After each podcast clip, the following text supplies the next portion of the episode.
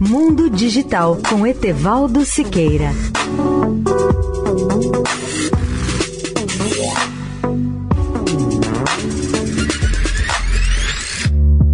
Olá, ouvintes da Eldorado. Para mim e para minha geração, o dia de hoje, 20 de julho, está definitivamente ligado à chegada do homem à Lua, ocorrida há exatos 52 anos.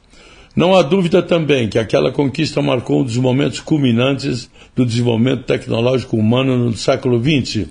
Mas quando olhamos para o passado, vemos que o significado da chegada do homem à Lua foi muito maior como disputa internacional entre duas superpotências econômicas e militares no auge da chamada Guerra Fria que opunha os Estados Unidos à antiga União Soviética. Fora do contexto político daqueles tempos, podemos afirmar que o maior significado da conquista da Lua para a humanidade decorreu de ter sido a primeira vez que o ser humano conseguiu deixar o seu planeta natal para visitar seu satélite natural, a Lua.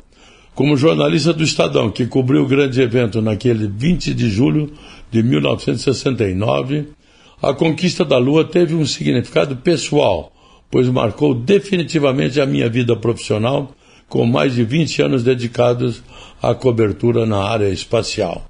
Etevaldo Siqueira, especial para a Rádio Eldorado. Mundo Digital com Etevaldo Siqueira.